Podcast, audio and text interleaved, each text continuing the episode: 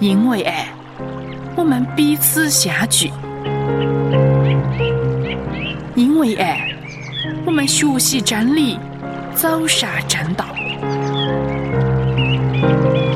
因为爱，我们要把主耶稣的正道传遍人间。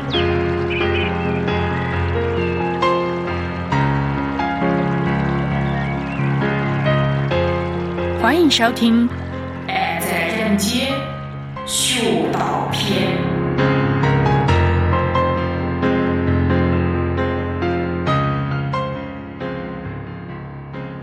弟兄姊妹平安，又到了夜间与世经的节目时间了。我是刘帆，欢迎你收听。在上一回呢，我已经跟你介绍过了三个福音书的研读方法，你可还记得呢？那就是按卷研读、分段研读，还有专题查经。那么今天我就准备给你做一个分段研读的示范。那么分段的研读其实也有好几种方法，除了一般的分段查考法呢，还有就是将四卷福音书里面所记载的事迹归纳在一起，然后。在按的主耶稣生平事迹来做分段，再逐一呢、逐段呢去查考。此外，还有比较式的研读法。在福音书里面，有些事迹都分别记载在四卷福音书里面，但是呢，四卷福音书的记载有哪样相似的地方，有哪样不同的地方呢？为哪样又会有这些呢不同的地方呢？今天我就是要为你做一个比较式分段研读的示范。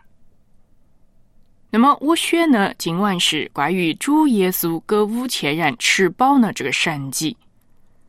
今晚分别记载在马太福音十四章十三到二十一节，马可福音六章三十二到四十四节。还有《路加福音》呢，九章十到十七节，以及《约翰福音》呢，六章一到十三节。好呢，我再来重复一遍：经文记载在《马太福音》呢十四章十三到二十一节，《马可福音》六章三十二到四十四节。路加福音九章十到十七节，还有约翰福音呢六章一到十三节。怎么样？你可是已经把这些经文的段落抄写下来了呢？那么等一下，我就为你做详细一点的阅读了。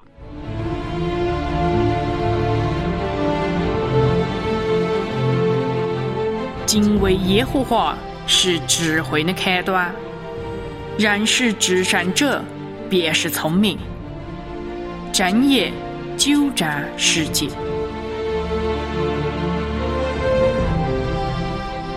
爱在人间学道篇，与你一起学习圣经的话语，开启智慧人生。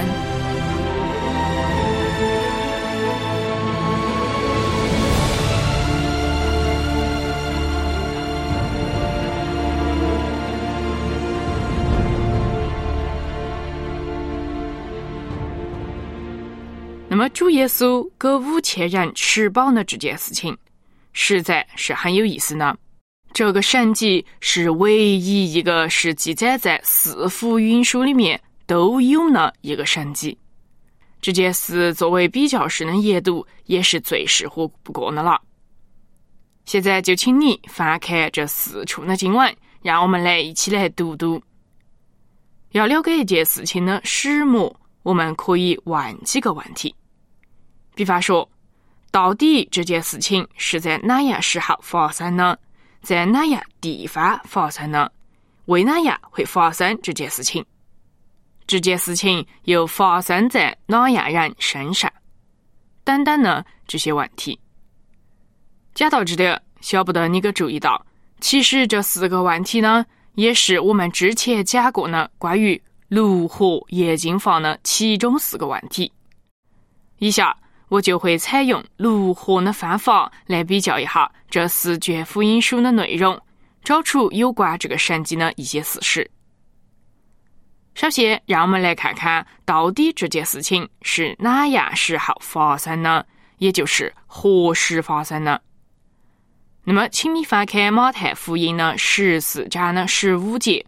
马太福音十四章十五节，经文说道：“天将晚的时候，门徒进来说：‘这是野地，时候已经过了，请叫众人散开，他们好往村子里去，自己买吃呢。’好了。”那么明显呢，这件事情是发生在天将晚的时候。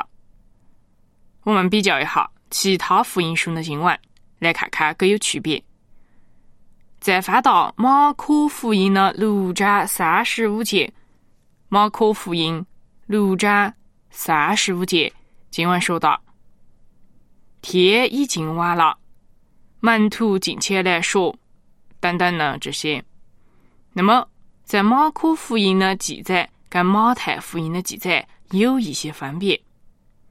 马太福音说这件事情是发生在天将晚的时候，但是马可福音却是说天已经晚了。那么，到底这个天是晚了还是没晚呢？好嘛，那我们再来看看路加福音的记载，请翻到路加福音呢。九章十二节，《路加福音》九章十二节，经文说：“日头快要下西，十二个门徒来到，对他说。”那么这点呢，又指出当时正是日头快要降西的意思，就是说快要日落了，天色已经渐渐黑了。乍一看来呢，三处经文记载都不同，但其中呢，天将晚以及日头快要落西就比较接近。那么这件事情发生在哪时候呢？要晓得问题的答案，就要留意经文的上文下理了。好，那么圣经告诉我们，在这点发生这个事以前，主耶稣在那点向群众讲道，在这以后。就接着发出五千人吃饱的神迹，可见事情是连续的发生呢。而福音书的作者是在事后追溯这件事情，因此呢，在时间上可能就会有点差距。不过这个问题不是很重要，反正福音书的记载都非常的接近事实。这件事情大概就是发生在日落前后的时候。那天呢，天色已经渐渐黑了。那么第二个问题，也就是关于何地这个问题，这件事发生在哪样地方呢？关于这点，马太福音和马可福音的记载都非常简单。马太福音十四章十三节，马太福音十四章十三节指出。当时，耶稣和门徒退到野地去，而众人就跟随耶稣。这样看来，这个神迹就是发生在野地上。另外呢，马可福音的六章三十一节也指出，当时主耶稣和门徒是在旷野。那么，在这两段经文里面，两个用词都不一样。马太福音说的是野地。而马可福音说的是旷野，那么到底是怎么一回事呢？原来野地和旷野也都是指一些很少人居住的地方，这些地方是最适合用来做休息或者是独居呢。所以地点这两段经文所记载呢，野地和旷野都是指相同的地方。那么。到底是在哪一个旷野呢？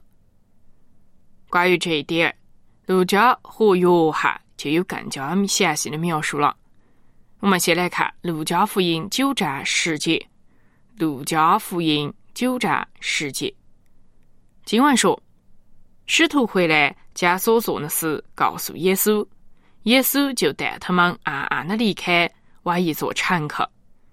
那城叫做博塞大。”那么在这里就指出，当时主耶稣和门徒是在博塞大城，这个神迹也就极有可能是发生在博塞大城的旷野了。好，我们再来看约翰福音的六章一节和第三节。约翰福音六章一节是这样说的：“这是以后耶稣渡过加利利海，就是提比利亚海。”那么六章三节又说道：“耶稣上了山，和门徒坐在那里。”好了，那么根据六章第一和第三节来看，耶稣是渡过加利利海到山上去。换句话说，这个神迹是发生在加利利海旁边的山上。那么就岂止是路加福音所说的不同吗？其实是相同的，请你把圣经翻到后面的犹太地图去看看，先找出加利利海的位置，然后你就会发现博塞达这个地方其实就在旁边。原来博塞达是位于加利利海东边的一个城市，而且是靠近加利利海呢。这样我们就晓得，当时主耶稣和门徒是从加利利的一边。到加利利海的对岸，到了博塞大城，然后上了山，在旷野的北方停留下来。这种神迹呢，就是在这个地方发生的了。那么第三个问题，也就是活人这件事情发生在哪样人身上呢？答案很简单，这件事情是发生在主耶稣门徒和群众身上呢。好了，进入第四个问题，那就是到底发生了哪样事？就是何事？我们来看马太福音的十四章十三到十四节。马太福音十四章十三、十四节，经文说：“耶稣听见了，就上船，从那里独自退到野地里去。众人听见。”就从国城里步行跟随他。耶稣出来，见有许多的人，就怜悯他们，治好了他们的病。好了，从这两节经文来看，但是主耶稣和门徒是暗暗的到了博塞大的旷野去。但是当众人晓得这件事，就从国城步行到博塞大的旷野去了。主耶稣看见他们，就怜悯他们，医治他们的疾病。那么马可福音呢？第六章三十二到三十四节，马可福音六章三十二到三十四节也是有同样的记载。但是，请你注意，马可福音呢第三十四节的下半节经文这么说：“就怜悯他们。”于是开口教训他们许多道理。那么这里说，耶稣看见众人，就把真理教导众人。但是马太福音的十四章三十四节却说，耶稣医治他们的疾病。那么到底主耶稣是教训众人，还是医治疾病呢？这两处经文的记载似乎有很大的差别。不过，只要你把圣经再翻到路加福音的九章十一节，你可能就可以找到答案了。路加福音九章十一节，经文这样说：“但众人知道了，就跟着他去。耶稣要接待他们，对他们讲论神国的道，医治那些虚医的人。”那么，这点就很清楚讲明，主耶稣看见这些人，就怜悯他们。一方面，主耶稣医治那些有疾病的人；另一方面呢，又把真理教导众人。那么马可福音和马太福音就只是分别呢提到主的工作呢其中一方面了。至于约翰福音的记载，就大致上与前面三卷书差不多相同。生的孩子不要沮丧，举目向上望，在天上不分昼夜，时时看顾你。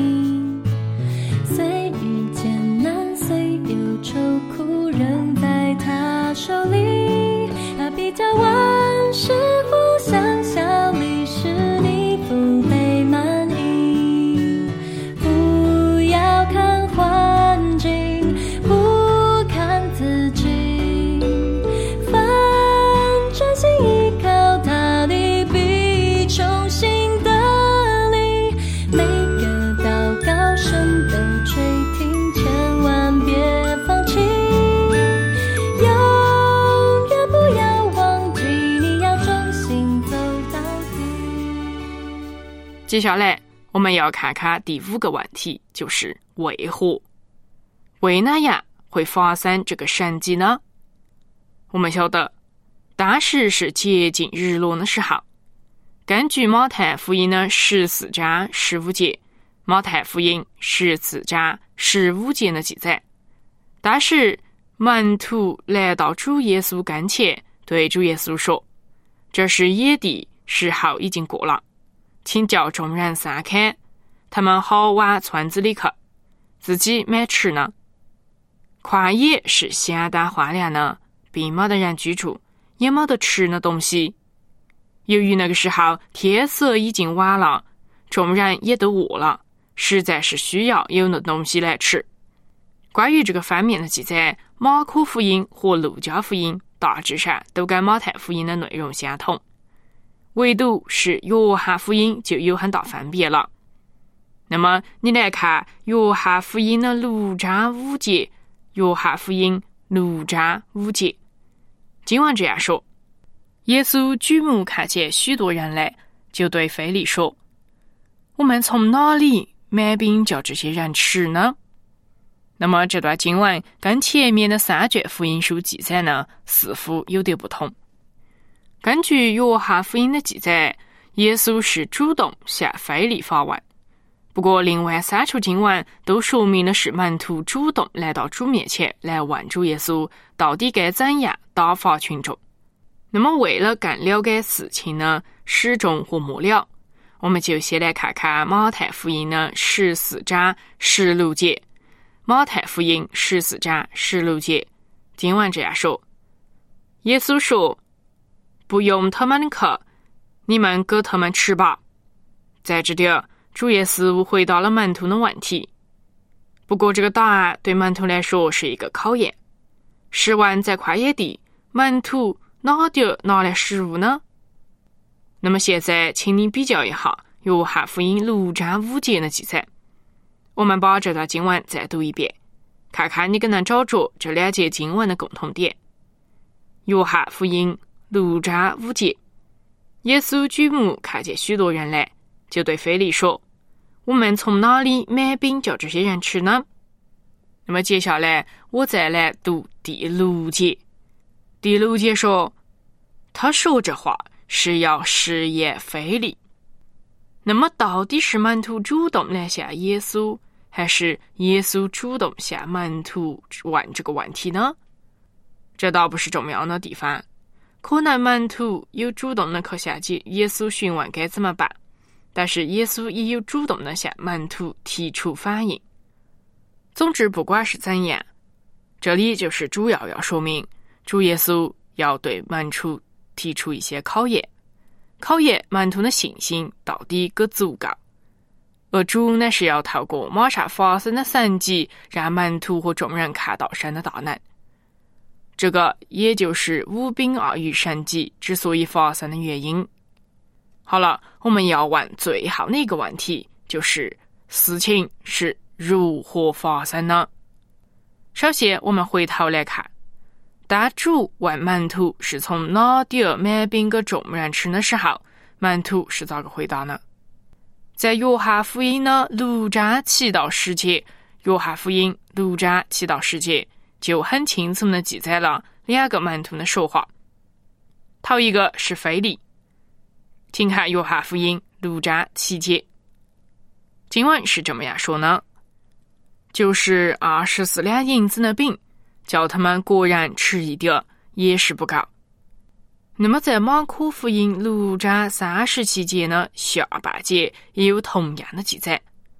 马可福音六章三十七节下半节说：“门徒说，我们可以去买二十两银子的饼给他们吃吗？”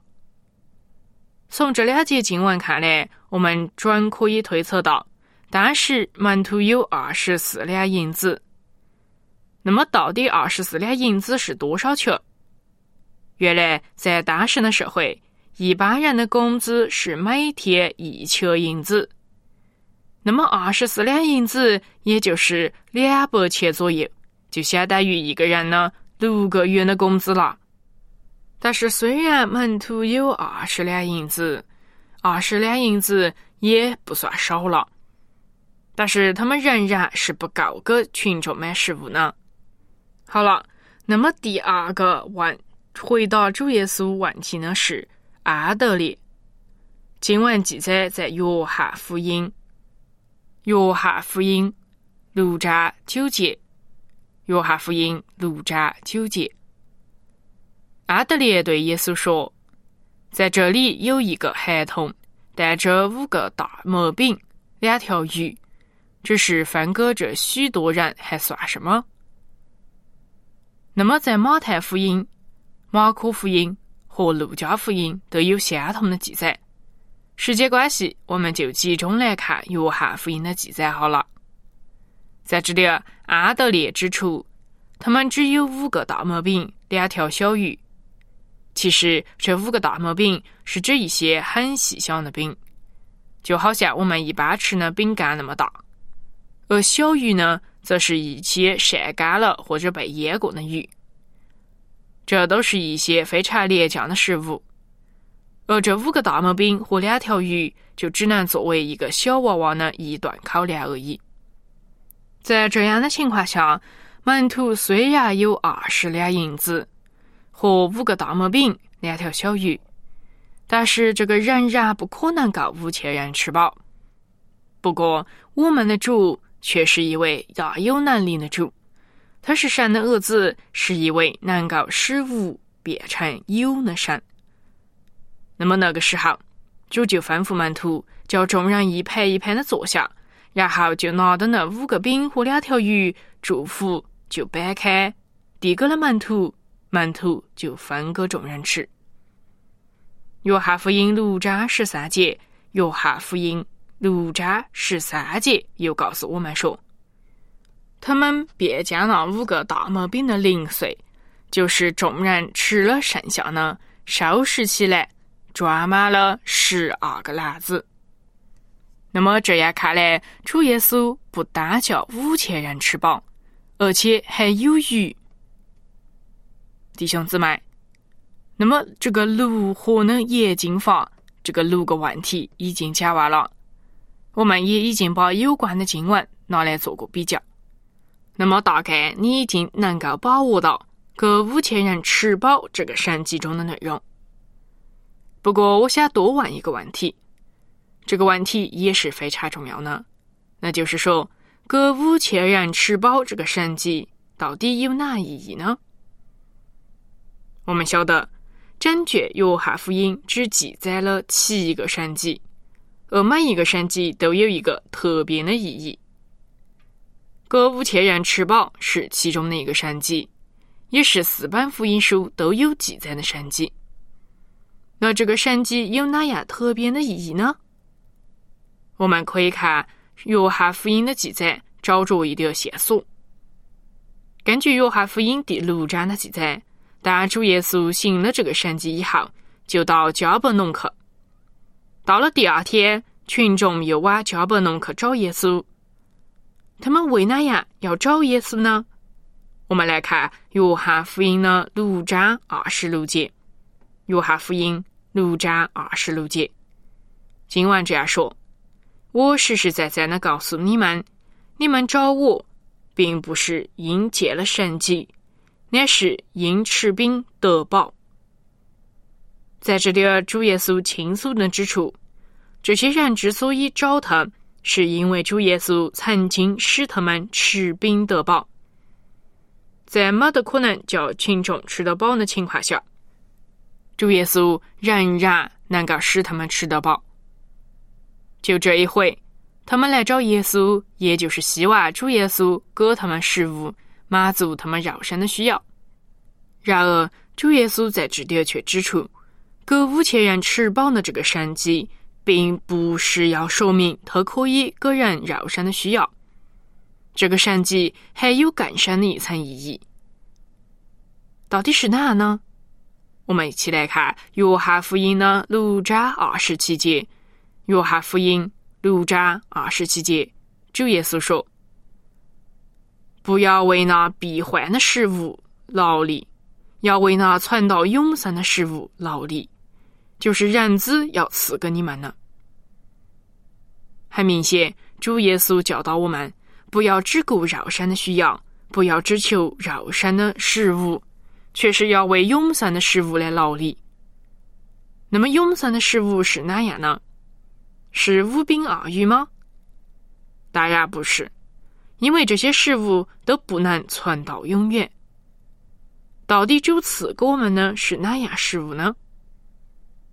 约翰福音的六章三十二到三十三节。约翰福音六章三十二到三十三节就告诉我们，这食物是从天上来的，是一种赐生命给世间的食物。从这点来看，主耶稣赐给我们的食物有三个特点：第一，这食物是永远的；第二，这食物是从天上来的；第三，这食物。能够带给人生命，怎么样？你可能猜到这个食物是哪样的呢？这个食物就是主耶稣自己。请看《约翰福音》的六章三十五节，《约翰福音》六章三十五节，经文是这样说的：耶稣说：“我就是生命的粮，到我这里来呢，必定不饿。”信我呢，永远不渴。主耶稣就是生命的粮，他是从天上而来的生命之粮。他来到世上，为人的罪钉死在十字架上，这样人就可以借得他得到永远的生命。总的来说，给五千人吃饱这个神迹，不但说明了主耶稣能使无变成有。他能满足人肉身的需要，更重要的是，这个神迹表明了主耶稣是生命的粮，他赐给我们永远的生命。弟兄姊妹，你可晓得，我们所承受的永生是从主耶稣的死而换来的，他就是我们生命的粮。只要任何人愿意相信、接受、跟随他。那么，耶稣也可以成为他的生命之粮。好了，今天我们就讲到这里，下回再见。愿神祝福你。